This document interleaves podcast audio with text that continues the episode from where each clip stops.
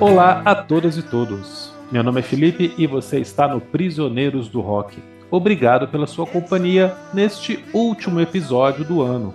Hoje, eu e meus camaradas Rodrigo Melão e Christian Fetter vamos trazer para vocês nossas impressões sobre aqueles que consideramos os melhores lançamentos de 2023. Alguns álbuns e canções que merecem destaque, que nós curtimos e achamos que merecem ser ouvidos por vocês. Lembrando que nós publicamos nossas listas de melhores do ano no nosso site virodisco.com.br. É só ir lá conferir.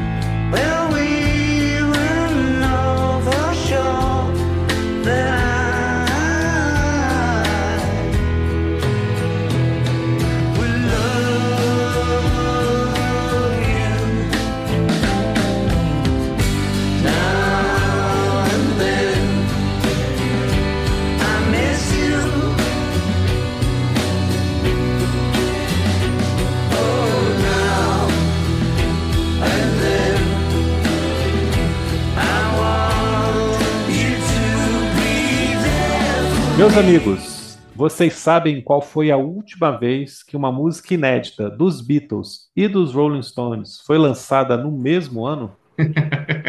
que maravilha, né? É uma boa pergunta. Eu vou eu chutar sei, eu, 69. Eu, eu, eu sei, eu sei, mas não vou falar. Eu vou chutar 69, 69 eu vou chutar 69. Eu não lembro, assim, a gente, a gente falava até em off sobre, sim, tem um período ali nos anos 90 que tem música nova dos Beatles, mas eu acho que os Stones estavam em em período de hiato aí, né? Entre um disco e o outro, talvez entre o. Entre a, o... a Free, Free as a Bird é de 95, é isso? 95 é. ou 94? Isso. É, e o, os Stones tinham lançado o Voodoo Lounge em 94, né? Com Love's ah, Strong. Então não foi o mesmo ano. Na Free as a Bird é 95. É, realmente é 1969, cara. Caramba. Olha só, um número, número mágico. Há 54 anos que isso não acontecia e nós tivemos agora isso acontecendo, porque os Stones lançaram Hackney Diamonds, que nós vamos falar mais adiante, e nós tivemos aquela que está sendo chamada de a última música dos Beatles, Now and Then, que eu sei que o Rodrigo Melão gostou muito da música, eu gostei muito do vídeo. E você, Melão? Ah, cara, eu gostei dos dois. Gostei dos dois. É, o vídeo me, me emocionou, de verdade. Assim. Como, como fã da, da banda, é, eu acho que tem momentos do vídeo ali que casam exatamente com, com o que está sendo dito na música. Uhum. E você vê a expressão do, do, do Paul McCartney, que podia estar tá bem atuando ali, vamos falar a verdade, mas se ele está atuando, ele merece um Oscar, cara, porque ele, ele, ele emociona, cara, de, nas expressões dele mesmo. A música é linda, é linda. Ela te convence é, na primeira audição, mas ela vai te conquistando cada vez mais conforme você vai ouvindo. No, no, primeiro dia, no dia que saiu a música, eu acho que eu ouvi ela umas 50 vezes, cara. Sem exagero nenhum. É emocionante, cara, é emocionante. Falo sem, sem pestanejar. A ideia da gente aqui hoje não é elencar nada, mas para mim foi o lançamento do ano, cara. Foi uma música belíssima, belíssima mesmo. Cara, eu gostei demais também da música, eu também escutei muito no dia. Eu, eu assim, eu lembro que à noite eu tava numa, numa, numa reunião de, de pais de colegas, de, coleguinhas de escola da minha filha e não sei o que, que se falou de música, que eu era músico, que eu era. Ah, o Christian, ah, e alguém falou, eu falei alguma coisa de Beatles e alguém falou, uma mulher, assim, nossa, eu sou muito fã de Beatles, tá? então você viu que hoje saiu, não, não tô sabendo de nada, como assim? Eu tô indignado, né, cara? Você é muito fã de Help, sei lá, né, de I Wanna Hold Your Hand. Então, não sabe, não. Eu falei, não, não fui grosseiro, claro, mas eu já tinha passado por toda essa comoção né, de escutar a música, de, né, eu comecei ano passado a estudar piano, tentar tirar a música no piano e, e ver o vídeo. É, lamentei também a capa, ficou meio esquisita, né, do, do compacto, uma capa simplória demais, talvez. É, depois, aí, senhores, no correr do, do, dos dias, eu só começou a me incomodar um pouquinho é, o retrato que foi feito assim, meio, meio, meio clown, assim, meio palhacinho do John Lennon. Acho que foi um pouco exagerado aquela cena da orquestra, dele fingindo que está regendo, fingindo que está tocando um violino imaginário e tal, aquilo sinceramente começou a me incomodar. Eu não sei se ele aprovaria aquilo. Uma reflexão que a gente fez depois lá no Viro Disco, né? Vários de nós, todos nós escrevemos a respeito e tal. Essa reflexão de se eles aprovariam assim exatamente como foi feito, tal, que direito tem é, os herdeiros, né, de aprovar. Então, isso na verdade começou a me incomodar um pouco, mas nada, nada, nada que desmereça a beleza da música, a beleza do arranjo. E o vídeo que 90% do tempo é de fato emocionante, assim. É... Pra gente aqui, a gente está em 2023 e é uma banda que acabou é, é, há muito tempo, né, cara? É verdade. Tudo, tudo, tudo que se fala em torno do fim dos Beatles envolve Yoko, separação, uma briga entre John e Paul. E, e o resto é tudo conjectura em, sempre é, é, em torno desses dois temas. Ah, o, o, John ficou mandando recado pro Paul, o Paul ficou mandando recado pro John e, e, e, blá blá blá. No ano passado, quando saiu o Get Back, eu acho que essas conjecturas elas foram elas foram perdendo alguma a força que tinha. Sem dúvida porque mostra que os caras eles eram muito dependentes um do outro na hora de compor. É, o John em crise criativa não conseguia arrancar nada e o Paul McCartney on fire ali trazendo uma música atrás da outra, o cara não parava e o John olhava para ele assim como se fosse, cara, eu, tô seco aqui, eu não, eu não uhum. consigo extrair nada. E, e, o, e, o Paul incentivando ele, tocando as coisas mais antigas e, e, e vão para cima tal. Em algum momento do, do documentário a banda briga, tem, tem todo o que procó que acontece lá, Sim. mas pro final, principalmente no, no último episódio, você vê o John exatamente com esse comportamento, brincando com a filha da, da, sim, sim. da Linda, é verdade. É, brincando em estúdio, tirando sarro do Ringo, ele sentava na bateria, não sabia tocar e fazer qualquer coisa. Ele era, de fato, um cara brincalhão, zoeira é. tal. Tanto o Ringo quanto o Paul, nesse vídeo do Now and Then, eles resgatam esse lado. Eles não querem ficar focado no, no no estresse que foi o fim da banda. Não, não, vale, não vale mais a pena, né? Não. Agora, aos 81 anos de idade, do, do Paul McCartney, não vale mais a pena você ficar remoendo é. treta do passado. Eu acho que eles quiseram colocar um John Lennon meio uma coisa meio de picardia mesmo, assim, sabe? Pô, olha eu aqui, né? Eu não deveria estar aqui, mas eu estou, né? Olha quem apareceu aqui nesse vídeo. É uma coisa meio brincalhona mesmo nesse sentido, cara. Aquela pessoa que não está mais aqui, mas está aparecendo no vídeo, então está zombando da gente, zombando dos outros, zombando de quem está assistindo, porque ele está ali. É, eu acho muito legal esse clima dele estar tá sempre sorrindo, sempre brincando, sempre sendo meio clown mesmo ali, no, no, essa coisa, mas com todo, mas com uma cara de pirraça, mas com muita confiança, sabe? Ele, tá, ele sabe que ele está fazendo uma pirraça ali, sabe que ele está fazendo uma brincadeira e está rindo já por antecipação do que ele está fazendo. Eu achei isso muito legal. Eu acho o vídeo absolutamente perfeito, cara. O vídeo, para mim, é uma coisa monumental, maravilhosa e faz com que a música se torne bem melhor do que ela é sozinha. É, eu não acho que ela seja melhor que Free as a Bird, por exemplo. Lembrar que Free as a Bird, Real Love e Now and Then são composições de John Lennon no final dos anos, 60, dos anos 70 em casa, em Nova York. No uhum. ficou ele ficou ali criando o Sean Lennon junto com a Yoko, né? Então ele não gravou, mas o próprio Sean Lennon, no começo do, do, do making off, né, de Now and Then, ele fala: ah, meu pai estava em casa, mas ele continuou compondo, continuou tocando, né? Ele só não estava gravando e fazendo os shows. Então essas três músicas são criadas no mesmo contexto, na mesma época, então é tranquilo a gente comparar, né? E as três foram depois recriadas para ser lançadas como canções dos Beatles. Então Repetindo, eu acho Real Love a mais fraca das três, depois é. Now and Then, e eu acho Free as a Bird ainda melhor do que Now and Then como canção por si só. Mas eu concordo que é o lançamento do ano por tudo que envolve, né? Por tudo que, que tá ao redor dessa banda. E não tem jeito, né? Os caras conseguiram. Eu lembro de você, Rodrigo, falando que os Stones lançaram um álbum inteiro e o Paul McCartney lançou na Then com uma música dos Beatles e foi suficiente para passar por cima dos Rolling Stones, é, né? Como, é, como é, hype, né? Como empolgação do público. Em termos de impacto, né? É, é verdade. Né? É verdade. É, e, e, e, e, os Stones lançaram um álbum que tem participação do Maca lá, né? Exatamente. Ele toca no é, álbum, né? Toca lá. É, e aí parece que ele faz de propósito, né? Impressionante. Cara.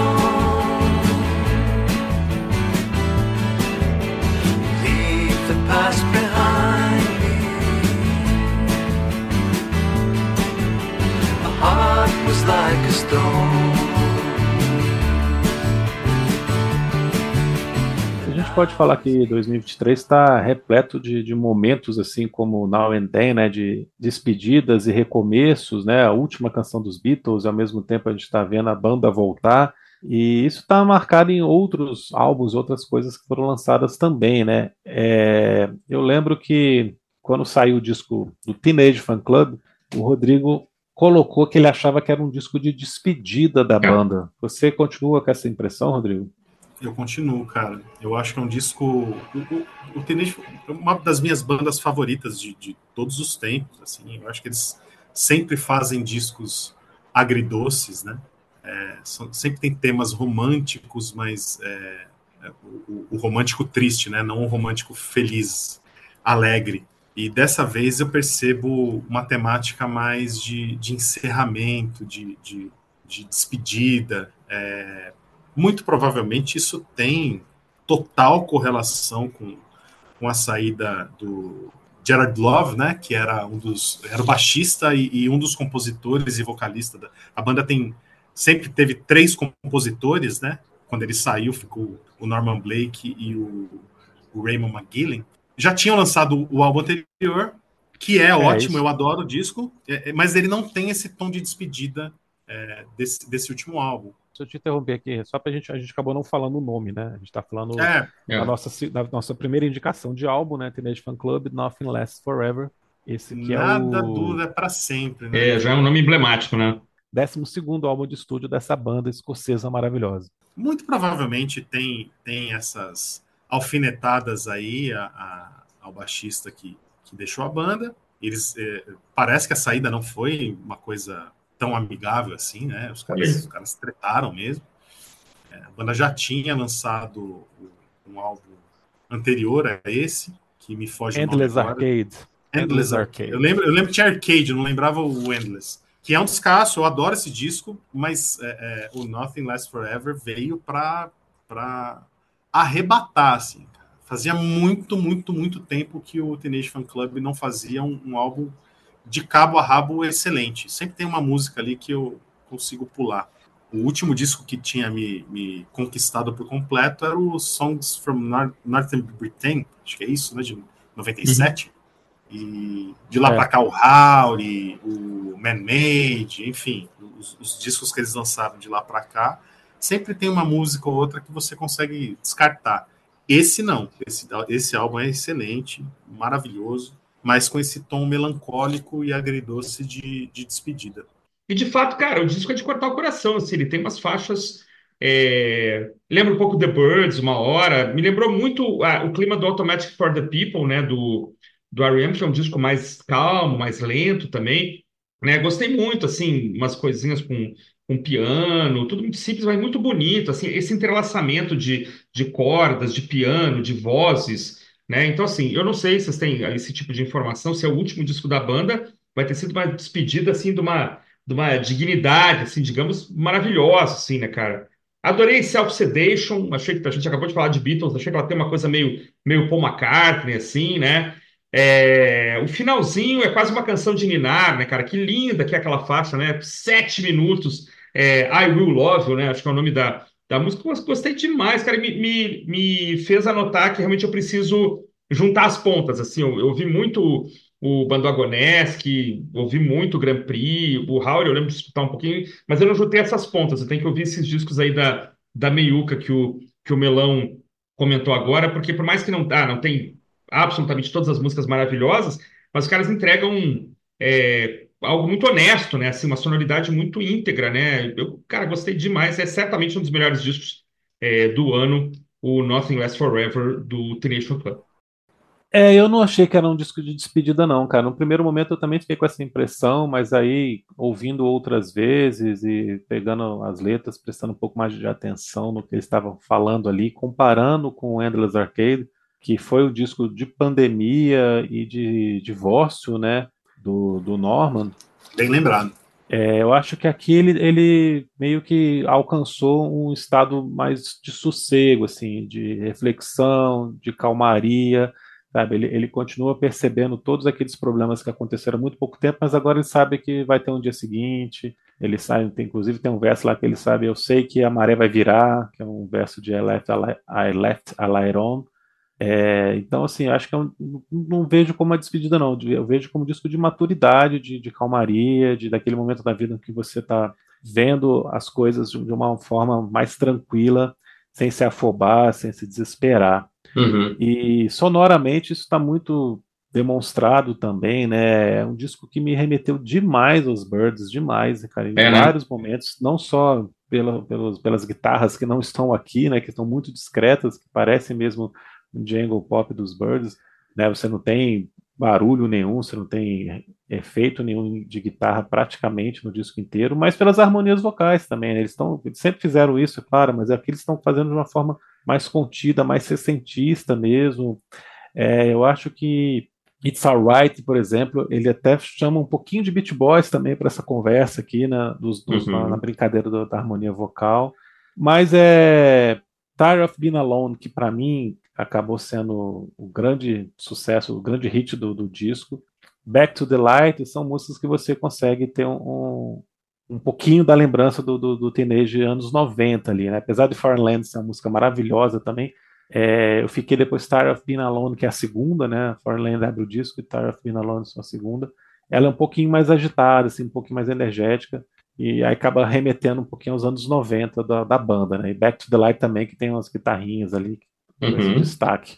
Mas, assim, é um disco lindo demais, cara. Um disco que, cada vez que eu fui escutando, eu fui gostando mais, prestando mais atenção em alguns detalhes e, e me empolgando mais. Cresceu pra caramba ao longo dessa, desses meses aí, depois que ele foi lançado é, me empolguei mais e mais com ele. Cara.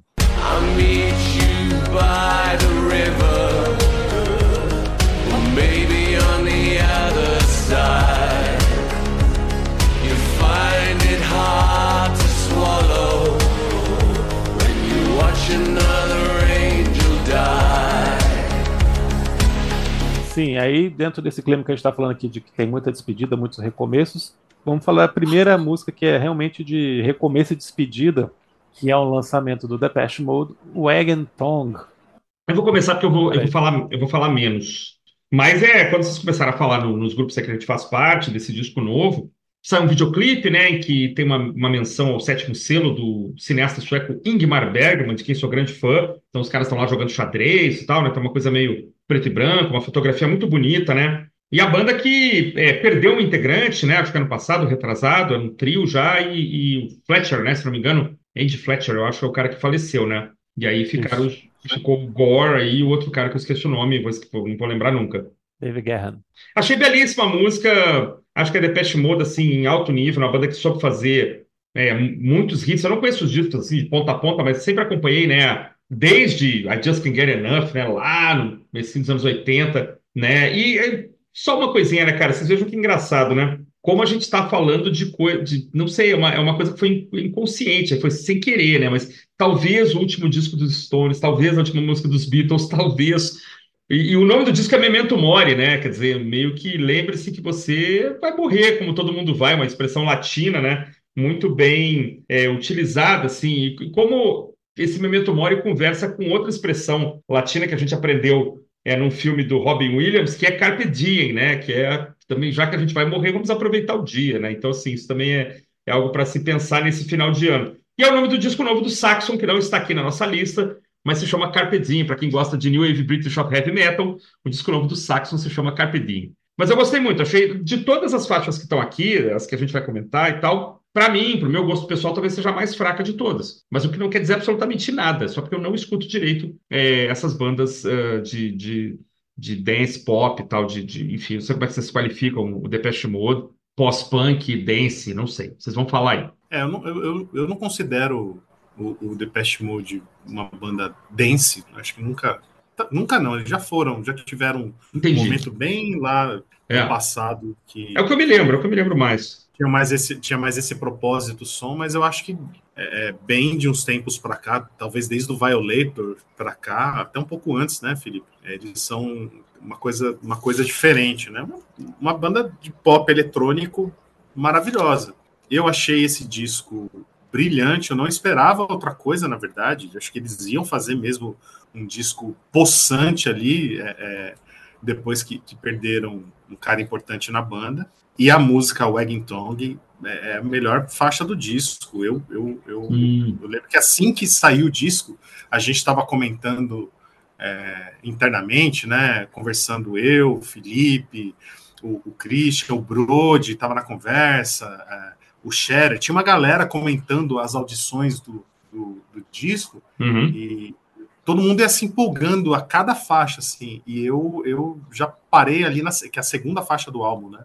maravilhosa, maravilhosa. Que, que ela tem, ela tem um, um, um gancho que te prende ali, alguma coisa ali que, que fascina nessa música. Não sei se são se, se é o, a linha de teclado que, que, que, te prende ali, se é o refrão grudento. O refrão é, é, é pegajoso demais, né? a parte dos anjos, se né? é a interpretação uhum. do, do, do David Guerra. É, não sei se é a interpretação dele que está emocionante. Ele é um excelente vocalista, né? Ele é um excelente uhum. frontman, na verdade, né? Uhum. Ele no palco é uma coisa impressionante também. Aliás, eu tô curioso para ver. Eu não vi nenhum ainda, não sei se vocês viram, mas tô curioso para ver os vídeos dessa turnê, desses shows que eles estão fazendo, para ver como que tá é, essa, essa interpretação da, da, dessas músicas no palco. Enfim, cara, a música, a Wagging Tongue, não tá, a gente não tá elencando ela aqui à toa, porque é uma, é uma grande canção. Você falou, Christian, que talvez das músicas que a gente vai citar para você aqui menos despertou atenção. Para mim é uma das que desde o início, assim, do, do, do de quando saiu, é, me despertou. Eu, eu, lembro de ter comentado, cara, ó, candidata a uma das canções do, do, do ano. O que, que você acha dela, ô Felipe? Cara, eu tenho que fazer uma meia-culpa aqui em relação ao Memento Mori, cara. É, eu escutei na época que saiu e eu não consegui me emocionar com o disco do jeito que eu achei que o disco merecia, por ser um álbum do Depeche Mode, por ser um álbum que estava saindo depois da morte do, Ed, do Andrew Fletcher, por ser uma banda que eu sempre gostei, sempre acompanhei, sempre fui muito fã. E no primeira primeira audição, assim, eu achei o disco inteiro um som muito retrô, cara. Uhum. Apesar do, do, clima do disco em si me agradar bastante, eu achei a escolha de timbres de, de sintetizador, de bateria eletrônica, muito perto do Violator, principalmente, assim, do que eles faziam nesse período. Porque a partir dos Songs of Faith and Devotion a coisa fica bem diferente. Depois eles pegam, continuam com esse peso por algum tempo e depois vão fazer um tipo de música eletrônica também pesada, né, com menos guitarra, mas também a música eletrônica mais pesada. E aqui eles estão muito leves, muito suaves, com, com uns timbres mais retrôs mesmo, assim. E num primeiro momento isso não me pegou, cara. Isso me incomodou, assim, de eu achar que eles tinham escolhido errado esse tipo de som para o álbum. É, apesar de eu ter gostado bastante de Ghosts Again, que foi a primeira, o primeiro single, né, que é esse vídeo que o Christian comentou do, que faz referência ao sétimo selo. Mas o Eggington tem uma pegada um pouquinho diferente do, do restante do, do disco. Ela, até, ela é uma faixa mais sombria e ela me agradou por isso, cara. Mas depois eu escutei o restante do disco mais recentemente. Esse disco é de março, né? Eu tinha escutado ele só lá na época, depois eu não escutei mais.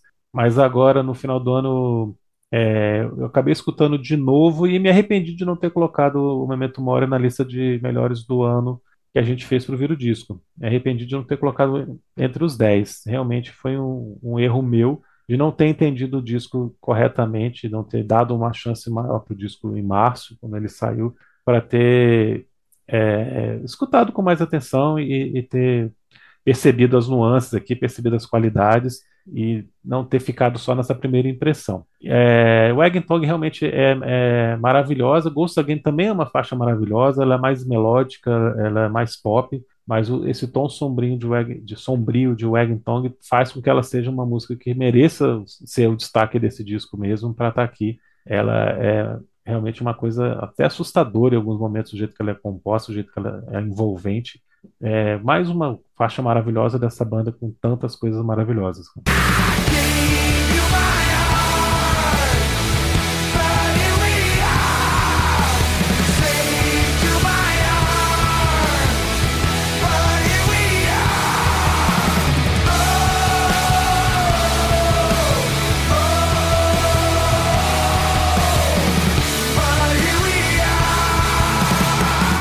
Porque eles falam de disco bom, como, por exemplo, o novo do Foo Fighters, né, que saiu em 2023 também. But Here We Are, né? É o nome do disco, um álbum branco do But Foo Fighters.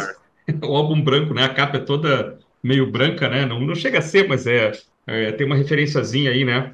E, cara, algumas coisas me chamaram a atenção demais nesse disco. Primeiro, uh, como o Dave Grohl continua cantando muito bem, né, cara? O Dave Grohl é um cara que já tá com 50 e 53, 54 anos, muito drive, muito peso quando ele quer, né? Tem uma habilidade é, vocal, habilidade de botar o coração ali na música, né? E fazer você cantar junto e querer reproduzir.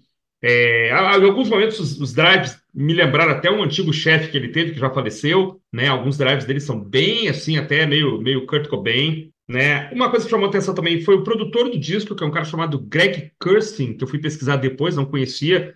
O cara já trabalhou com Kelly Clarkson, Pink, já trabalhou com Katy Perry.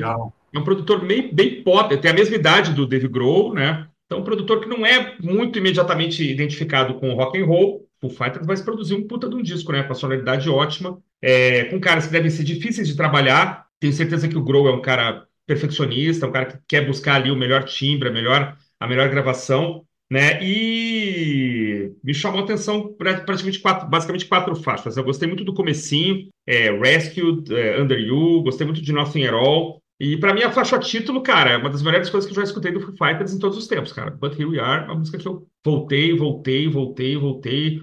A estrutura dela, a forma como ela foi construída, impressionante. O refrão impressionante. Então, para mim, é uma das grandes músicas do ano também. A gente não está citando aqui 10, 15, nada disso, mas assim, uma música que me chamou muito a atenção. A minha relação com esse disco é parecida com a do Felipe com o Depeche Mode. Aliás, a minha relação com o Foo Fighters é assim, desde o do primeiro álbum. Toda vez que o Foo Fighters lança um disco, eu ouço, tenho uma primeira audição e falo, ah, cara, ok, é um, hum. é um bom disco, né? É, e depois, na insistência, o disco vai, vai me prendendo, vai me conquistando e, e, e, vai crescendo.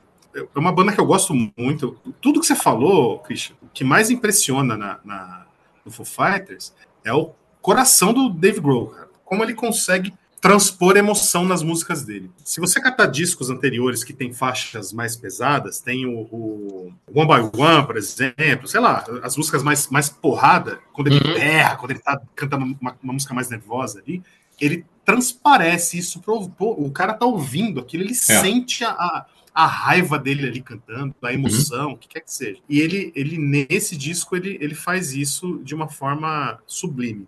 Eu acho que o Foo Fighters de, de alguns álbuns para cá, desde o Ace Light, o Foo Fighters ele, ele mantém um nível de produção de álbuns assim que, que não cai. Eles não não deixam a peteca cair. É, eu acho interessante como, como o Foo Fighters mantém um, um, uma identidade nessa, nessa excelência sonora aí. E, para mim, isso funciona como, como um, não sei, não, não, sei exatamente a expressão, mas é quase como um freio. A minha primeira audição é sempre aquela, ah, ok, deve ter alguma coisa aí que, que eu não percebi. E aí eu vou, eu, eu ponho o fone de ouvido, vou prestando atenção naquilo e você vai descobrindo as, os timbres, você vai prestando atenção nessas, nos vocais do, do Dave Grohl, como, como ele interpreta essas canções. O, o baixista do, do Foo Fighters é um cara, o Nate Mendel, é, é muito bom esse cara. Uhum. Nas linhas de baixo, você vai prestando atenção. O, o, o guitarrista que é o Pat Smear, Pat Smear. Como ele, como ele tem uma guitarra suja, como ele é importante para essa banda inserindo a suje, as guitarras sujas do Foo Fighters, vem tudo dele. E o Chris Shiflett, que é o, que é o guitarrista que mais sola, como, como esse cara une né, a, a, guitarra que faz a base ali do, do Dave Grohl, que é a mais toscona, uhum. com esse peso, e ele, ele, uhum. ele é o link dos dois caras ali. Legal. Eu acho o Fighters uma banda muito, muito interessante. Esse disco tá muito bonito, muito, muito bem produzido. Eu me arrependo, Felipe, de, de não ter dado mais atenção para ele lá atrás, quando ele saiu, cara. Eu fiquei naquela de, ah, cara, vai ser um, um disco meio melancólico por causa do Taylor Hawkins e eu não quero ter essa impressão. É uma melancolia raivosa, né? Melancolia power, né, cara? É, é, é, é muito bonito, cara. É Isso é legal, bonito, é verdade. Hey,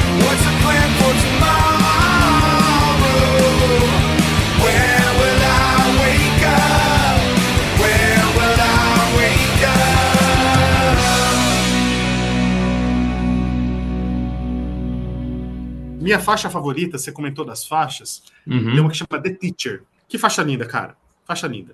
A, a, a, faixa título também é uma das coisas mais primorosas que o Foo Fighters fez, mas desse disco eu, eu fico com o The Teacher, cara. Legal.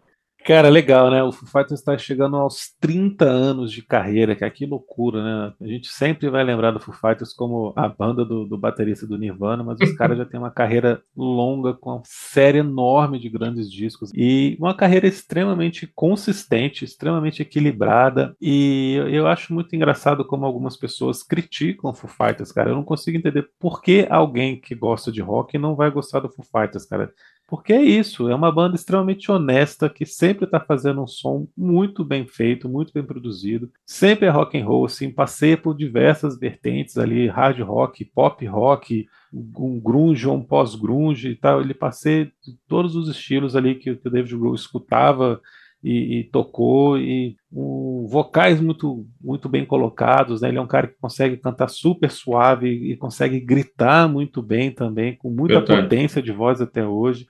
Guitarras ali sempre presente, a banda que tem três guitarras, cara, é uma coisa incrível também. E tem gente que não gosta, cara. Acho que não gosta porque é uma banda muito fácil de, de, de escutar sempre, né?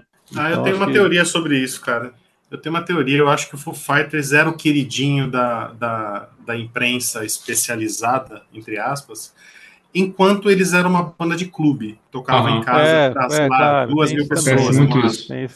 Quando eles crescem, aí ah, não vale mais, eles não são mais alternativos, sabe? É, claro, acontece demais, é. infelizmente. Eu acho isso uma grande de uma bobagem. O, o, o tem, tem, você falou que hoje eles têm três guitarristas, mas eles já foram um trio, cara. A banda já, já se reduziu a trio é, é. no There's Nothing Left to Lose, e é um puta disco maravilhoso, assim, é. sabe? Esse apontamento que fazem pro Foo Fighters aí de criticar mais do mesmo tal, muito injusto, cara. O Foo Fighters hoje, talvez, talvez, seja, vai, junto com o Pearl Jam, as únicas bandas de arena que a gente tem no rock, assim. Que... Sim, em atividade constante, né? É, é. É isso aí. Então, e aí a gente está falando de um disco aqui que foi feito não só depois da morte do baterista Taylor Hawkins, que aconteceu em 2022 aqui na Colômbia, né? E a banda viria para o Brasil em seguida. Hum. Em março de 2022 ele faleceu lá, ataque do coração, né? Mas também é um disco que está falando da mãe do David Grohl, que também faleceu. Uhum. Inclusive é o tema da canção que o Melão destacou, The Teacher. Né? Uhum. A mãe dele era uma professora. Exato. Então é um disco que fala dos dois o tempo inteiro, às vezes de um, às vezes da, outra, da mãe, às vezes do, do, do amigo baterista, às vezes de ambos, né? às vezes de perda em geral, às vezes de, de da sensação de que está no fundo do poço e tem que recomeçar, às vezes está se lamentando, então tem todas as fases do luto que ele está sendo colocadas, mas é isso, né? Não é um disco melancólico de jeito nenhum, mesmo nas faixas mais lentas, nas baladinhas aqui, ele não, não te puxa para um lado triste, ele, tá, ele é um disco de recomeço, né? Um disco de, de de luto, mas num sentido já de, de alguém que sabe que tem que ir para frente, que tem que continuar com a vida. É um trabalho feito com, às vezes, com raiva, né, em alguns momentos. É, tem faixas brilhantes aqui e construídas de, de, de, vários estilos de rock, né? Tem coisas mais leves, coisas mais agressivas. É, vocês já falaram de algumas, eu vou destacar The Glass, que eu gosto bastante. Uhum. Não tem como não falar da faixa título, porque é um dos refrões mais incríveis que eu já escutei na vida, cara. Sempre oh, que legal! Eu acho que esse refrão, e acho que esse but que tá na faixa, no, tanto no título quanto na faixa, faz toda a diferença, né? But here we are, né? Uhum. Mas aqui estamos nós, né? Apesar de tudo, né? Apesar de todas as porradas, estamos aqui, né? Uhum. Eu acho que esse but dá um, um peso, cara, dramático maravilhoso, né? Muito bem escolhido e ele canta isso de uma forma brilhante, né? Na Funeral também gosto bastante. É, The é, Rest, que é a última canção, é um pouquinho mais complicada, né? Ela começa de um jeito, depois entra uma guitarreira ali. Não me incomoda, mas também não acho que, que acrescenta muita coisa. Ao contrário do The Teacher, que tem 10 minutos, mas são totalmente justificáveis estarem aqui, cada um desses é. minutos, porque é uma faixa brilhante também, cara. Under You, muito pop, muito bonita, muito legal. É um disco que me emocionou, cara. É um disco que me conquistou por essa temática toda envolvida e pela forma que eles colocaram isso para fora. É um disco que o David Grohl realmente expurgou seus demônios aqui.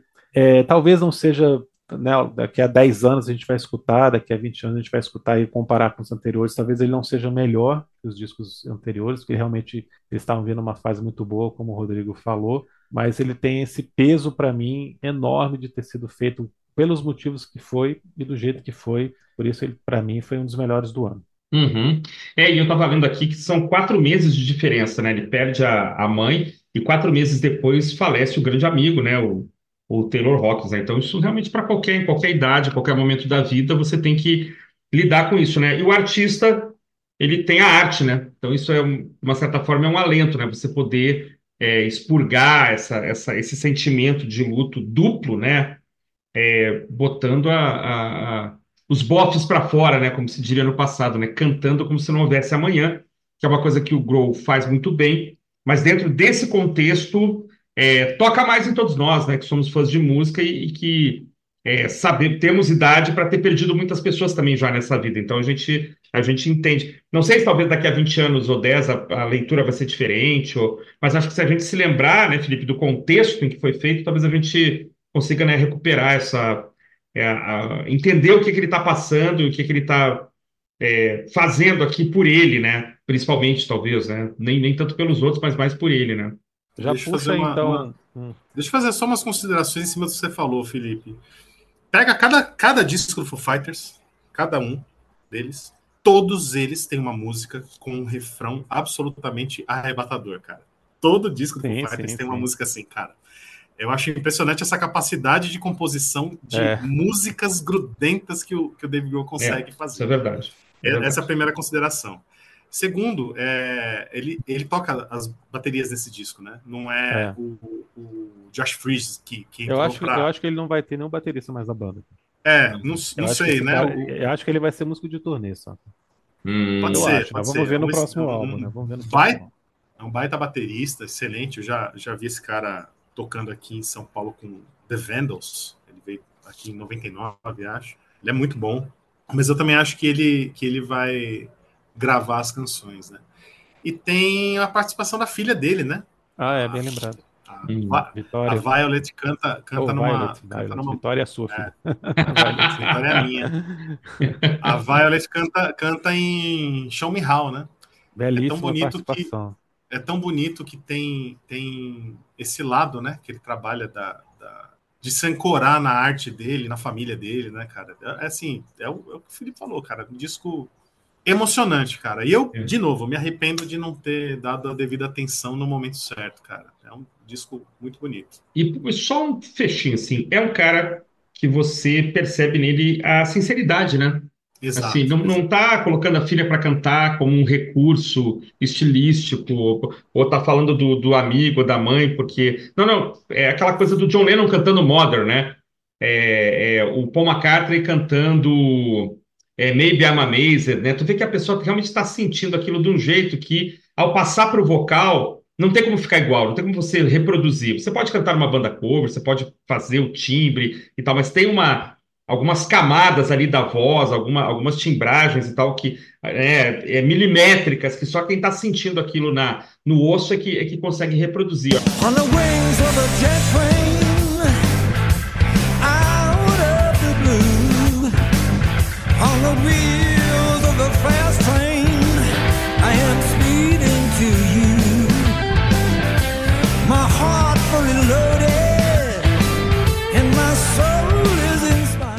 Muito bem, senhores. Então, a gente, a gente falando, voltando a falar sobre músicas, né? É, eu acho que eu fui o único cara que colocou esse disco na, naquelas listas lá de 10. Eu confesso que eu não, não sabia que esse disco tinha saído, mas quando a gente foi provocado a fazer essa lista que está lá no videodisco.com.br, eu fui pesquisar o que, que, tinha saído dos artistas que eu mais gosto e tal, e fui surpreendido com o primeiro álbum em, sei lá, vinte e tantos anos, 22 anos, eu acho, é, do grande, eu acho um dos grandes vocalistas do nosso tempo, o grande Paul Rogers, que passou pelo Free, passou pelo Bad Company, passou pelo Queen, né? Inclusive, parece que o Fred Mercury era um grande fã dele, consta aí, né? E agora ele lançou aí o Midnight Rose, eu fui escutar, adorei, porque eu gosto muito do estilo de vocal dele. É o estilo de voz que me agrada, meio bluesy, David Coverdale, seus tempos áureos, né? Eu gosto muito dessa, dessa forma de cantar. E esse disco Midnight Rose é um disco que está sendo criticado. A gente falava em off aqui, que ele tem 30 e poucos minutos, e porque o Paul Rogers está sendo o Paul Rogers, eu não consigo entender, cara. Essas críticas, assim,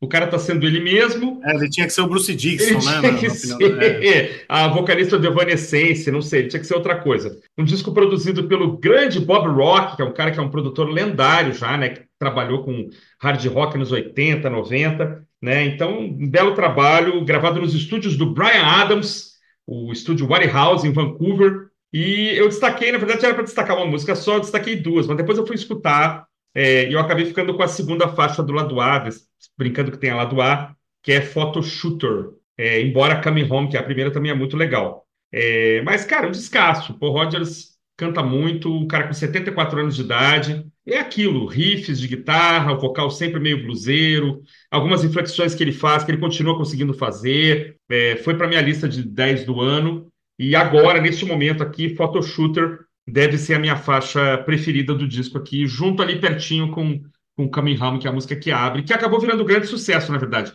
É single, é vídeo, eu acho que Coming Home acabou sendo a, a faixa de trabalho, mas eu tô ficando com Photo Shooter. Até pela ela tem uma mudança de tom, enfim, aquelas coisas que eu gosto é, que o Paul Rogers faz. Falamos em off aqui, né? Provavelmente eu, eu deixaria esse disco passar, cara. Não, não tinha prestado atenção nele, não. Até a gente, a gente começar a discutir essa pauta aqui, você já tinha feito a sua lista, já tinha apontado ele. Ele despertou curiosidade. Bom, eu gosto de Free, Bad Company, enfim, né? Gosto dele no Queen. Enfim, fui ouvir o disco e fiquei surpreso do quanto esse disco é bom, cara. Quanto esse disco é uhum. honesto. É um disco curtinho, acho que deve ter uns 39 minutos no máximo. 32, né? cara. 32, 32 minutos. Olha isso, cara. É quase um disco do Ramones, cara. Cara, que delícia. Assim, é. é... é comentei contigo, né? Um disco para você dirigir aí numa, numa estrada, num pôr do sol aí, ouvindo tranquilamente, cara. Delícia, não tem música ruim. É, e eu só discordo de você com relação à faixa favorita. Eu acho legal esse argumento que você usa para soltar duas é, indicações em uma. Minha especialidade, cara. Minha especialidade. É, mas, eu, mas eu fico com Coming Home, cara. Eu achei mais, mais bonita. Abre o disco de forma brilhante. Cara, descasso, descasso e, e Coming Home eu acho que é a, a música mais bacana desse disco, se bem que não tem nenhuma faixa ruim aí, cara. Uhum. Todas são muito boas. E de fato, tá? Não parece que ele tenha perdido potência, nada.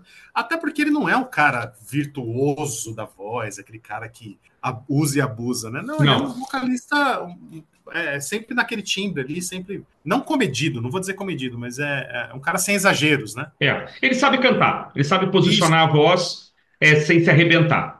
Quem, quem conhece o Cristo só pelo Prisioneiros do Rock não sabe o quanto que realmente coisas como esse disco são o que ele gosta de verdade, cara. Ele não é fã de progressivo, cara. Esse é, é um personagem esse é um personagem que ele, que ele coloca, é tipo falar que ele gosta de, de Bergman, sabe? Ele tem esse personagem de, de culto. Cinema cult, ah, né? É, é. é de, de, ser esse cara diferentão, assim, né? Que só, só assiste. Não, não, não, não gosta dessas coisas que todo mundo gosta, não. Ele não gosta de Bergman, ele gosta dos Vingadores, na verdade. É, é. Nunca assistiu filme de super-herói e tal, só assiste cinema sueco e tal.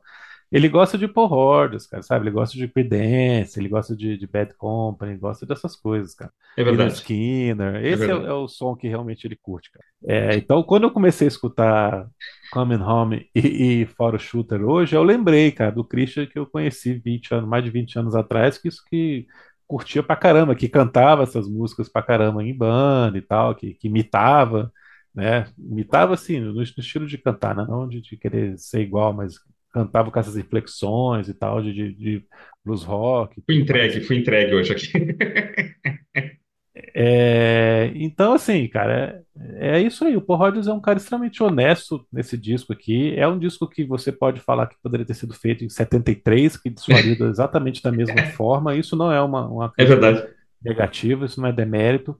É uma, uma coerência com, com o que ele curte, como o Christian também, né? Sendo coerente com o que ele curte, colocou esse como o segundo melhor do ano na lista dele. E aí eu fui entender, né? Realmente, né? Faz todo sentido. É gostoso de escutar, não tem nada de, de fora do lugar, não tem nada para criticar como chato, como cansativo. Não teria nem como um disco de 32 minutos, né? Não dá tempo. É como um disco dos Ramones, porque os Ramones teriam 16 faixas e não 8 como esse daqui, né? 32 minutos. Não é algo que me emociona, não é algo que eu vou colocar para escutar no meu dia a dia, mas de maneira, uma, de maneira alguma eu vou tirar também se estiver tocando em algum lugar, vou sair desse lugar se estiver tocando. De maneira alguma vai me incomodar também. É muito legal, cara. E eu fiquei, cara, eu, vou ficar em cima do muro aqui, cara. Eu, fiquei na dúvida qual, qual das duas eu gostei mais. Num primeiro momento, o Faro Shooter tinha me empolgado, mas agora eu acho que essa, esse começo de Coming Home com a bateria e tal, a levadinha dela, ela é mais bonita. Uhum. Ela é mais clichêsenta, né? Mais dentro desse estilo aqui, mas a melodia dela é mais bonita. Então acho que eu vou ficar com Coming Home também, cara. Pronto, perfeito. E aí, cara, eu tenho as menções honrosas antes do. Como é que faz? O, o... Isso, isso, bem. Antes bem... do disco final, que faz a menção honrosa, né? Isso, isso.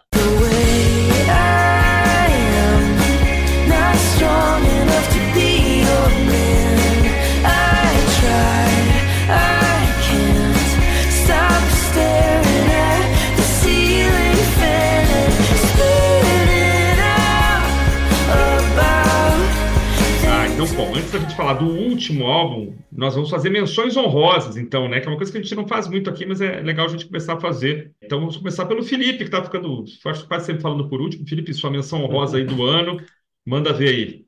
Então, minha menção rosa rapidinho aqui, né? As menções rosas vão ser só bate pronto. É, minha menção rosa é pro disco The Record, do supergrupo indie, que está sendo chamado assim de supergrupo indie, Boy Genius, que é Ah, composto por três mulheres, três cantoras, três compositoras, chamadas Julian Baker, Phoebe Bridgers e Lucy Dacus. Essa foi uma dica do nosso amigo Felipe Bueno, que comentou com a gente quando a gente gravou o episódio sobre a Legião Urbana. Ele falou, Uhum. eu não conhecia, escutei e me apaixonei imediatamente. Cara, é um, um disco que reúne vários estilos do indie rock deste século aqui, do folk, indie folk, coisa mais pop, a coisa mais melancólica, uma coisa mais aceleradinha, mais, mais para cima.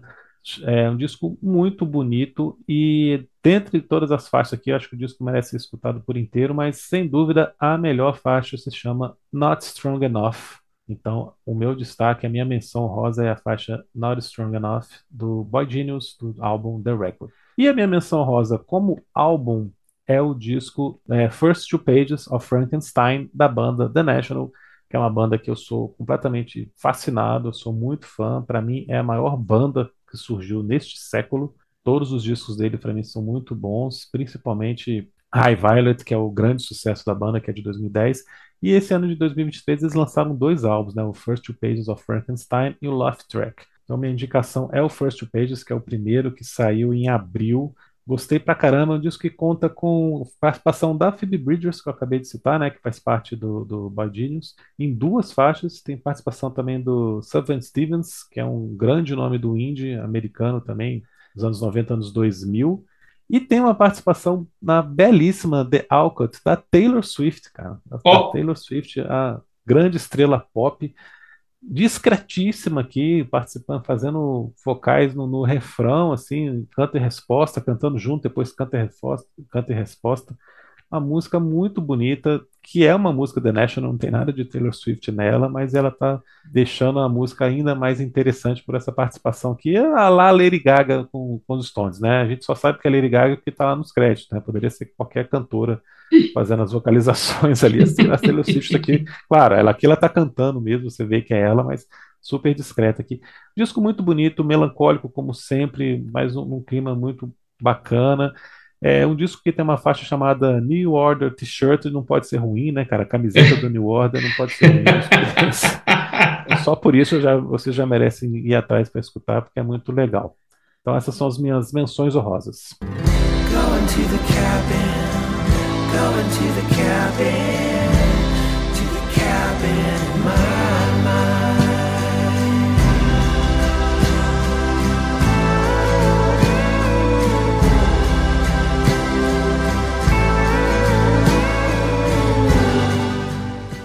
Vamos lá.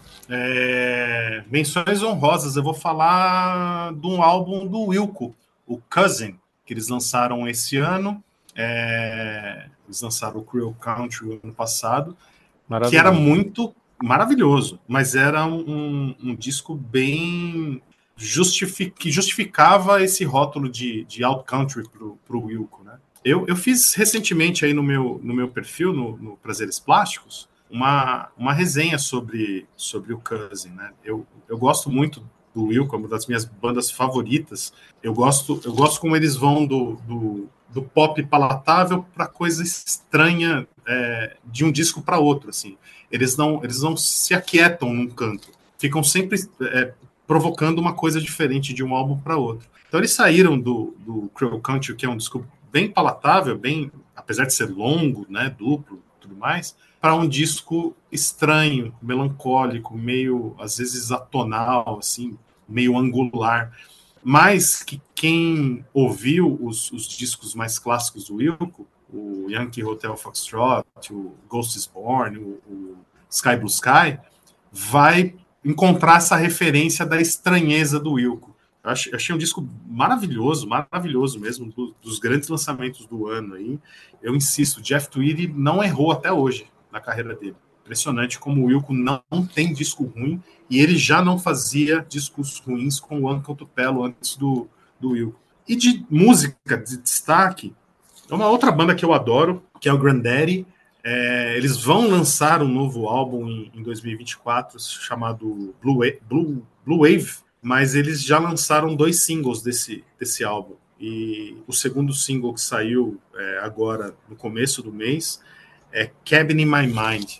Que música maravilhosa, que assim, arrastada, é o clima do Granddaddy, aquela coisa melancólica, aquela paisagem sem graça, aquela coisa monótona, mas que é o universo que eles que eles gostam de, de habitar. Eles não, né? Ele, que é o, o Jason Lytle, que é o, o, o, líder da banda, e ele que é o, pensador de tudo ali. Eu gosto, não sei se. Eu sei que o Felipe ouviu essa música porque a gente trocou figurinha há um tempo atrás. Eu gosto do clima Twin Peaks que tem essa música, cara. É, é, é impressionante. Assim, a, a, a, primeira vez que eu vi ela tem um down, down, down, que uh, arrepia o, a nuca, assim, cara. Maravilhosa música. Eu acho que vai ser um grande disco. O Granddaddy não, não faz, eles estão devendo um grande disco desde o do Sunday. E eu acho que o ano que vem vai sair esse disco, cara, porque as duas faixas que eles soltaram e com destaque para essa Candy in My Mind já promete. Minha, minhas dicas são essas: o, o álbum do Will com Cousin e essa faixa do Granddaddy, Cabin in My Mind.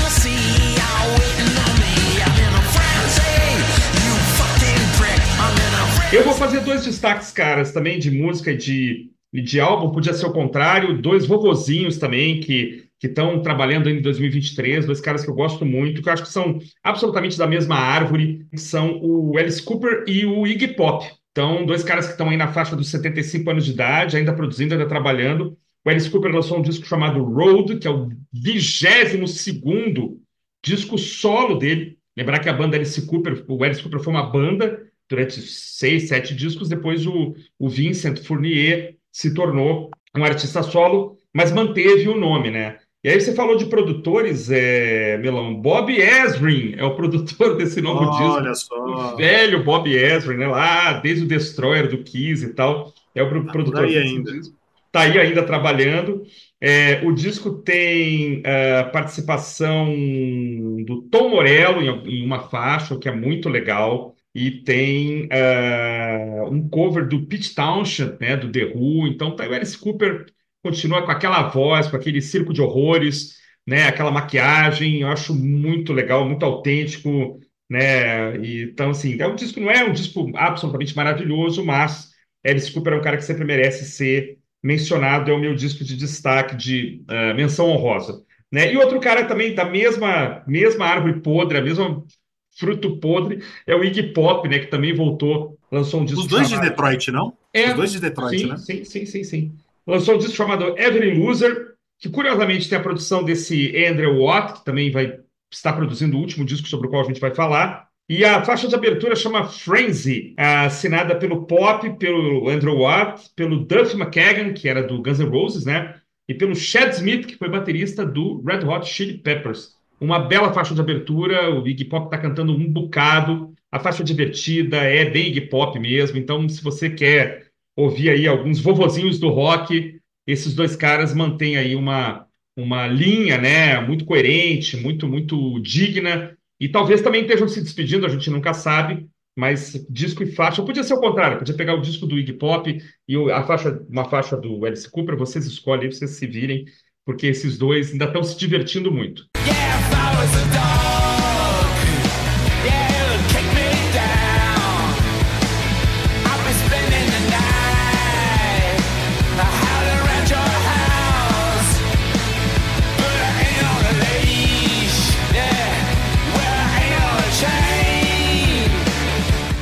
Bom, então, falando em despedida, vamos chegar aqui no nosso último disco de uma banda que, ao que tudo indica, está se despedindo, está lançando o seu último trabalho de estúdio.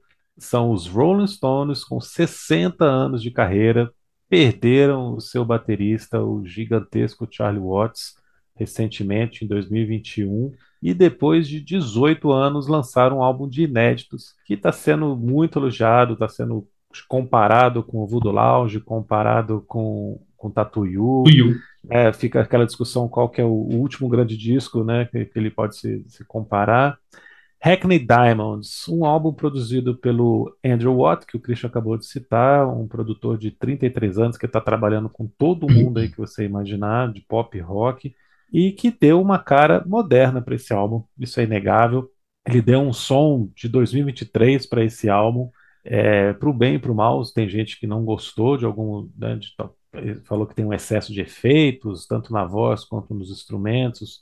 Tem gente que falou que o disco é muito pop, mas eu acho que ele colocou, ele, o Andrew Watt, ou a banda também teve essa noção, a gente não vai saber quem que puxou a corda para esse lado aí, mas colocou o disco realmente com uma sonoridade muito atual, sem deixar de ser Rolling Stones, cara. Eu queria destacar algumas coisas para a gente conversar aqui sobre esse álbum que nós três, praticamente, é nós três, né, colocamos como melhor do ano, não, o Molão colocou em segundo, né, na lista. Acho que eu coloquei em segundo.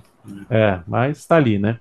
Tá ali. merece, merece esse destaque. É o fato de que é um disco Rolling Stones, porque ele tem toda aquela história, assim, tem uma faixa mais country, tem uma faixa que é blusão, tem uma balada, tem um gospel, tem aquele rock clássico, tá tudo ali, né? Vai Uhum. se alternando, do mesmo jeito que eles fizeram no Beggar's Banquet, do mesmo jeito que eles fizeram no Stick Fingers, né? Depois, com o tempo, eles, eles acrescentaram a, a discoteca, a- essa fórmula aqui de sucesso deles, né? Colocaram mais um elemento ali que tem uma música mais dançante e tal da partir dele de 77, com o Some Girls, eles começaram a brincar com isso também. Mas tá tudo aqui, né? E tudo muito bem feito. Algumas faixas vão entrar para a história da banda. Eu acho que tem coisa aqui que, que daqui a 50 anos a gente vai olhar e vai, não vai mais lembrar se é de 2023 ou se é de 83, porque são grandes hits também, são faixas muito bem feitas. Tem participações aqui de nomes gigantescos, mas que eu acho que, com exceção de um, o maior de todos, né? a maior participação de todos, com exceção de um nome, todos os outros aqui estão bem discretos, né? Steve Wonder, discretíssimo, Elton John, discretíssimo. A Lady Gaga, que eu tinha comentado um pouco antes, faz um trabalho belíssimo, mas ninguém diz que a Lady Gaga que está cantando ali, que são vocalizações maravilhosas, mas poderia ser uma cantora de estúdio também. Só porque, assim, a gente não consegue perceber identidade e personalidade nessas participações, né? Com exceção do Paul McCartney, que está tocando baixo, e está tocando um baixo sujíssimo, distorcido, impressionante, né, na- naquela que talvez seja a melhor faixa do disco, ou a segunda melhor, né, vamos discutir aqui, que é Bite My Head Off. É, além de, de Bite My Head Off, não tem como não destacar é, Whole Wide World, canção pop rock maravilhosa com refrão grudentíssimo. Uhum. É, a participação da, da Lady Gaga, né, em Sweet Sounds of Heaven também é incrível. É, eu gostei muito de Mess It Up, é uma música muito pop, mas acho que funciona bem demais. E eu vou destacar, não tem como, a última faixa do disco, que é um cover do Muddy Waters, que é uma música que se chama simplesmente Rolling Stone, que aqui eles até colocaram um blues, mas originalmente não tem isso. E que é a música que deu origem ao nome da banda, né? Foi dessa música que eles pegaram Rolling Stone e batizaram a banda como Rolling Stones. Então, você terminar o disco com essa música é nada mais indicativo de que é uma despedida, né? Um blues super gravado como se fosse em 1930, né? Totalmente acústico ali e num clima também de, de fim de festa. E, tipo, estamos cantando as nossas origens aqui, fechamos o ciclo, né? Encerramos aqui passa a régua, paga a conta e vamos embora e valeu. Se os Beatles começaram, a gente começou esse programa falando dos Beatles, como é que eles conseguiram causar impacto, né, com uma música, a gente não pode deixar de, de louvar esses senhores aqui de 80 anos com esse álbum maravilhoso em 2023. Bonito, hein? O que, que a gente fala depois disso, Melão? Não, acho que pode encerrar. Obrigado, É, boa, valeu, Felipe, definiu. É,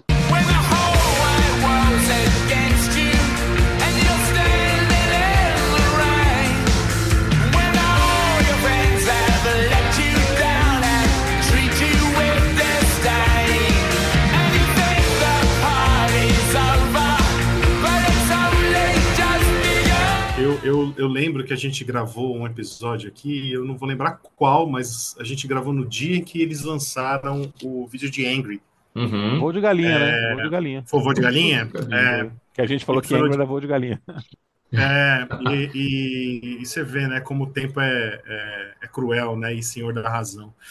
o vídeo de Angry, que era uma coisa que a gente criticou bastante por conta da, de um revival, de um, de, de um resgate de, de coisa do passado ali na, na, com uma modelo no carro, meio nada a ver. Ali. A gente malhou o clipe aqui e, e achou a música apenas ok, né? O, o, com exceção do Christian. O Christian Opa, eu já, tá eu até já, hoje. É, Apaixonado. até hoje em êxtase, né? eu já faço a ressalva, já faço a ressalva. É, é, eu, eu só queria fazer um pequeno paralelo, né? Já que a gente começou com Beatles e está encerrando com os Stones, do, do vídeo da, da Angry com o vídeo da Now and Then, né? Como são formas de você trabalhar o seu passado de maneira diferente, né? Como as, as formas que você tem de, de resgatar a, o seu tempo áureo, a sua, o seu- maior tempo de êxito e, e apresentar para um público completamente novo e, e que provavelmente não te conhece. Eu acho que os Beatles, Paul McCartney e, e Ringo Starr foram muito felizes. E hoje, depois de ouvir o, o, o álbum, o Hackney Diamonds, eu, eu, eu passo a ter uma, uma inclina... Não, acho que ainda não, não, não mudo 100% a minha opinião, mas eu passo a ter uma inclinação diferente quando eu vejo esse, esse vídeo, Felipe, da Angry. Enfim, cara, uma coisa que eu acho que eles trabalharam muito bem na promoção do disco. Eles lançaram a Angry, o segundo single foi a Sweet Sounds of Heaven, que é a música que tem a, a Gaga. Lady Gaga, que é uma pepita na carreira da banda. Essa música, o Felipe falou daqui a 30, 40 anos, vai estar na mesma prateleira ali de, de Tumbling Dice, assim, vai estar vai tá na, Quem talvez Get I Want, né, cara? Pra mim vai ser. Exato, Qualquer, exato. Me lembra sabe? muito. Você, É. você- você puxou uma balada, perfeito. Vai estar ali, vai estar no mesmo, na mesma prateleira ali. Salt of Earth, né? Também que é a mesma vibe, né? Meio gospel, né? Isso, isso. Souberam trabalhar muito bem, né? A, a- entregaram primeiro a Angry, que é uma música ok, para depois falar: não, gente, olha, olha isso aqui que a gente fez, ó, olha isso que a gente sabe fazer ainda. E na sequência soltaram um álbum. O Felipe já resumiu muito bem. A produção do Andrew Watt é, é uma. Eu, eu- acho que ele não torna duvidosa a, a, a proposta que ele tem. É, só fico receoso com esse ego dele, né? Ele, ele, ele faz questão dos discos que ele produz de, de sempre aparecer como coautor de algumas faixas ali. E aqui a gente está falando dos Stones, né? Como Uhum. que pode um, um cara que, que chegou agora já está sentado na janelinha, né? Mas, enfim, isso não é um problema meu, isso é um problema do, do, do Jagger e do Richards, que são os compositores da banda. Mas esse cara, eu achei muito, muito corajoso o que ele fez para uma banda octogenária, os caras estão tudo com 80 anos lá, possivelmente produzindo o último disco, e ele ainda assim teve a coragem de apresentar essa banda de senhores para um público novo. Ele, ele, ele deu uma, uma. Ele colocou ali um, um- Eu ia usar a expressão verniz, mas eu acho que ia ficar muito pejorativo. Uhum. Mas ele colocou ali um- um- uma produção no som dos caras que, é- que, que não deixa o som dos Stones datado. Ah, lembra o Voodoo Lounge? Lembra Uhum. mas porque são os Stones. Não é o Voodoo Lounge. É, um- é- é uma coisa diferente. É um, é um, é um Voodoo Lounge atualizado para 2023. Muito honesto o disco, muito bonito. Eu, eu acho que Whole Our World é a minha música favorita. A gente, a gente falou bastante nos bastidores, né? Quando, quando ia ouvindo o disco, como essa música é, é, é grudenta, como ela tem gancho, como ela tem um solo bacana. Duas semanas atrás eles soltaram um EPzinho que tem algumas versões ao vivo e ela tá lá ao vivo. Eu comentei com o Felipe como ela ganha punch ao vivo, Uhum. né? Como, como, como as guitarras ao vivo para essa música fazem mais sentido. É, adoro a Bite My Head Off, que é a que o Paul McCartney toca, com baixo estouradão ali, bem sujo. É. Enfim, eu acho que é um disco muito bonito. Tem, é, a gente não comentou que tem, tem faixas ainda com a bateria do Charlie Watts, né? É verdade, tem isso ainda. Bem lembrado. É, a gente imagina que com, com dor no coração, assim, com muita tristeza, que possivelmente é o último disco da banda. E se for, é um, é um encerramento de, digno de, de, de aplaudir de pé, assim, que é um, é um Uhum. descasso. Para mim, para mim, não está em destaque aqui à toa, não.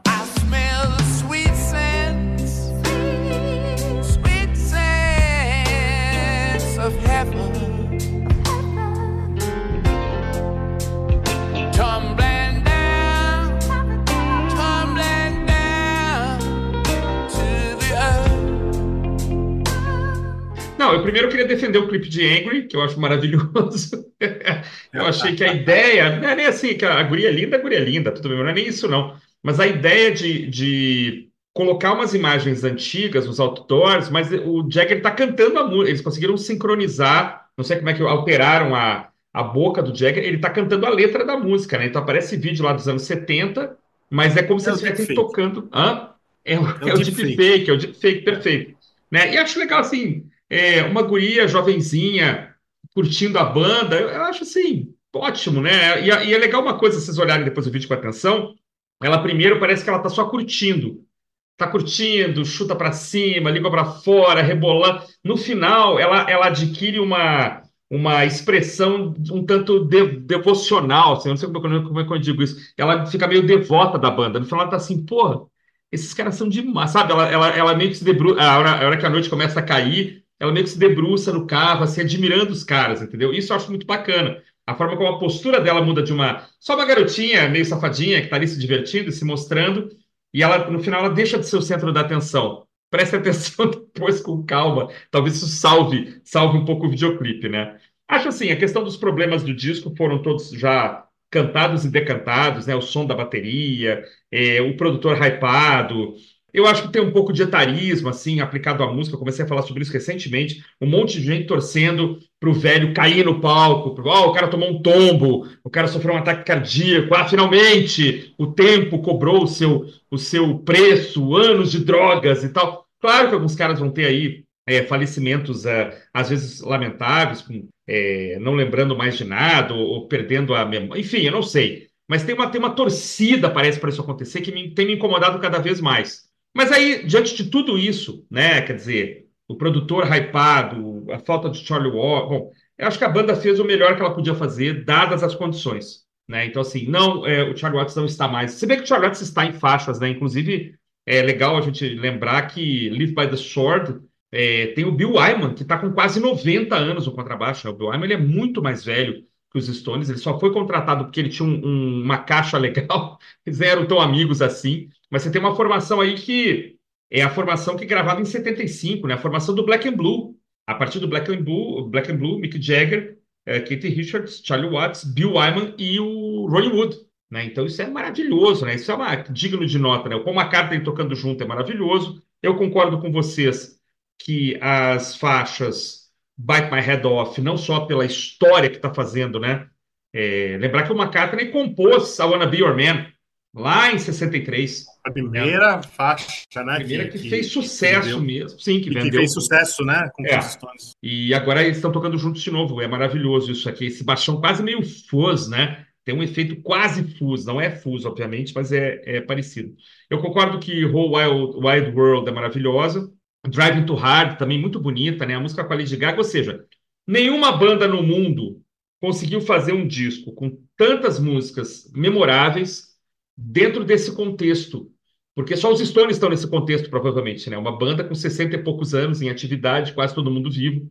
É, Então, ele é o melhor do ano, talvez por isso, né? A gente está colocou na lista porque assim é tão é tão sui generis, é tão incomum, é tão inédito. Os Stones desbravaram tanta coisa já no tempo e no espaço que a gente só pode se render, né? E dizem, viu? Não sei se você leu isso, mas eu li que eles deixaram dessas sessões pelo menos um disco novo pronto.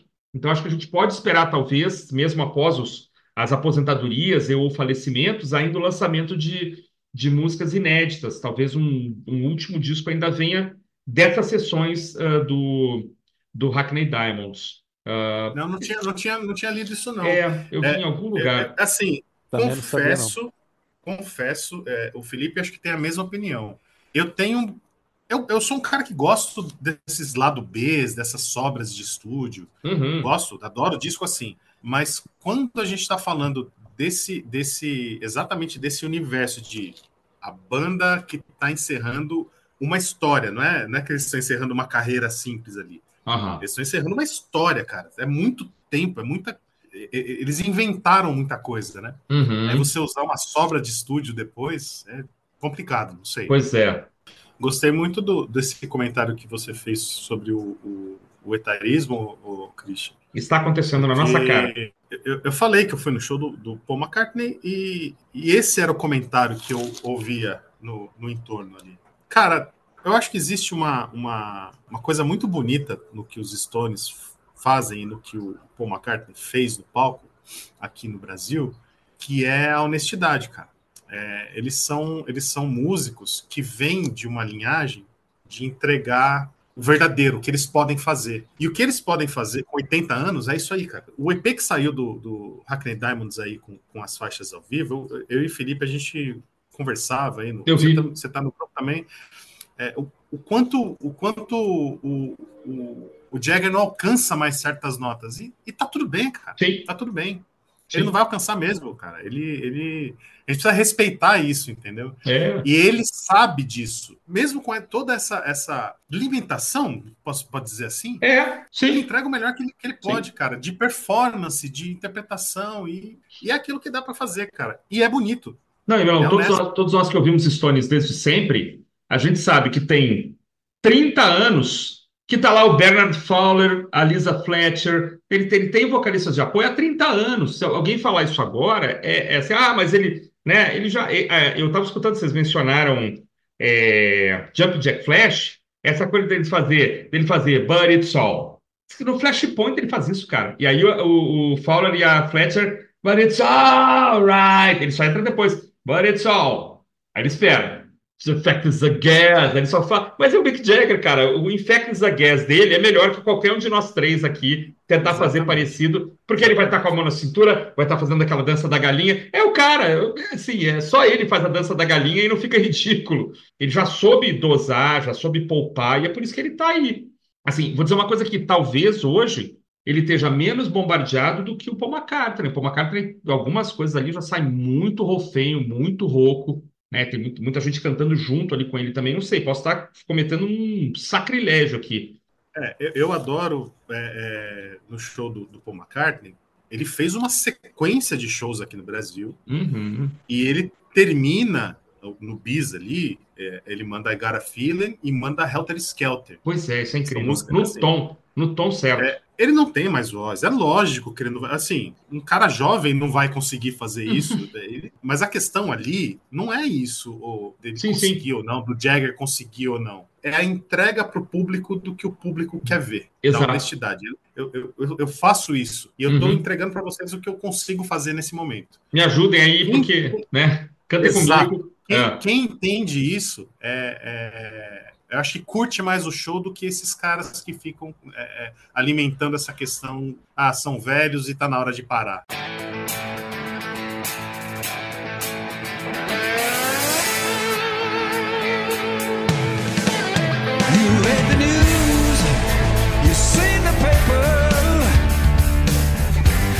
You know the score Falamos hoje sobre os destaques do ano, né? Lá no nosso site Vira o Disco você vê outros discos, outras faixas também, outros comentários. É, nós estamos encerrando esse ano de 2023, um ano em que os prisioneiros fizeram é, programas absolutamente todos os sábados, a gente está chegando quase a 190 programas. O programa número 200 vai acontecer em 2024, um ano em que nós publicamos dois e-books, né? Um no começo do ano, é, outro no final, estão lá no, no- na Amazon, né? 20 álbuns de rock dos anos 50 e 30 trilhas tão legais quanto seus filmes, que foi este resenhado, este foi, pre- perdão, prefaciado pelo nosso querido amigo Rodrigo Melão. Então, quem está aí nos acompanhando, quem está maratonando, quem chegou agora, é, o Prisioneiros é isso aqui. É um, um bate-papo, é sempre com convidados altamente ilustres e, e interessados e apaixonados por música como som, como são eu e o Felipe. A gente só deseja a todos um feliz 2024. É isso aí, caras. Felipe e Rodrigo. Rodrigo, aquelas seus, seus comentários finais. Depois o Felipe dá o, o corte, o final cut. Primeiramente, desejo aí um, um excelente ano novo dos ouvintes e, e para quem me lê lá no Prazeres Plásticos. É, foi um prazer. Eu sempre digo isso, cara, e, e não, não canso de, de, de, repetir. É um prazer mesmo quando vocês me convidam. Eu adoro conversar com vocês sobre música. A gente, a gente tem um, um, um entendimento muito bacana, assim, opiniões contrárias, mas se entendendo e, e como o papo flui, né, cara? Vou desejar aí um, feliz ano novo para os ouvintes do Prisioneiros, para vocês, meus amigos, é, para as nossas famílias. Tenho certeza que 2024 vai ser um ano melhor, 2023 já foi um ano melhor. Sem dúvida. E é isso, cara, em frente. Obrigado pela, pela parceria, pela amizade e é isso, gente. Um abração para vocês todos, para nós todos. Bom, agradecer vocês, né? Essa parceria o ano inteiro. Christian, a gente está aí 52 semanas gravando, né? Seguidamente, sem falhas. Foi maravilhoso esse ano de E 2022. esse ano não falhou, né? Um dia. E, Rodrigo, só te agradecer também, cara, todos os momentos que a gente te convidou, em cima da hora você participou, veio na correria, veio falar de mil assuntos diferentes, sugeriu um monte de pauta também. Então, em 2024 a gente consiga repetir você aqui todo mês, tomara que você consiga participar. Mês que vem você já está convidado, né? A gente já está combinando a pauta. E obrigado a todos que nos ouviram, obrigado a você que chegou até o final desse episódio. Semana que vem já é 2024 e semana que vem nós estamos de volta com mais um episódio aqui no Prisioneiros do Rock.